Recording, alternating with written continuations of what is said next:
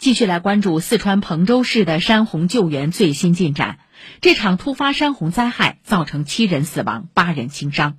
在这场事故中，一对父子被困山洪的视频引发网友关注。有目击者表示，事发时父亲在洪水中用后背保护儿子，坚持了约十五分钟，最终仍不幸被卷入洪水。当时父亲曾经尝试将孩子往岸上抛，但未能成功。他们是否获救，牵动人心。令人感到痛心的是，在事发当天，父亲被救援队员救起，但孩子找到时已经失去了生命体征。龙槽沟属于未开发景区，下河在当地是严令禁止的行为。